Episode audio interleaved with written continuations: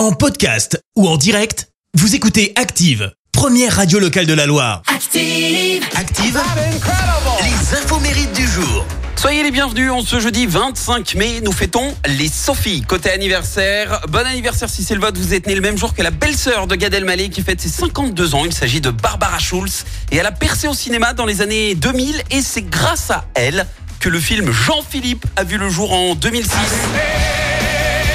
Elle incarne Gabrielle, la maîtresse occasionnelle de Johnny Hallyday, alias Jean-Philippe Smet, et mon homonyme, le scénariste Christophe Turpin, a confié à l'époque, je n'avais aucune certitude sur la faisabilité du projet. Seule Barbara Schulz, emballée par l'idée, m'avait conseillé d'aller au bout en me promettant de tout faire pour la faire passer à Johnny. Et effectivement, Johnny Hallyday a fini par accepter de lire le scénario et de participer au film. Résultat, gros succès avec plus d'un million d'entrées pour euh, ce film.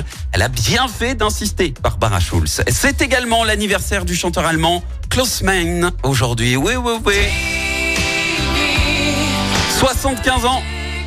Le chanteur du groupe Scorpions, Klaus Meine, il a perdu sa voix au cours d'un l'enregistrement d'ailleurs du huitième album. Il a dû subir une intervention chirurgicale aux cordes vocales. Heureusement, il a pu reprendre le micro. Et petite info insolite autour de ce titre.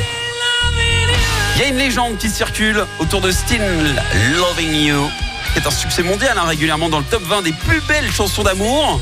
Bah justement, en parlant d'amour, ce titre a été particulièrement populaire en France à tel point qu'il aurait eu une influence sur la natalité du pays en 85.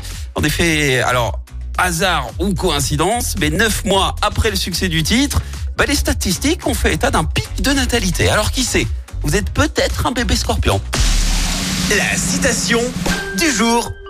Ce matin, je vous ai choisi la citation de l'acteur et réalisateur français Sacha Guitry. Écoutez.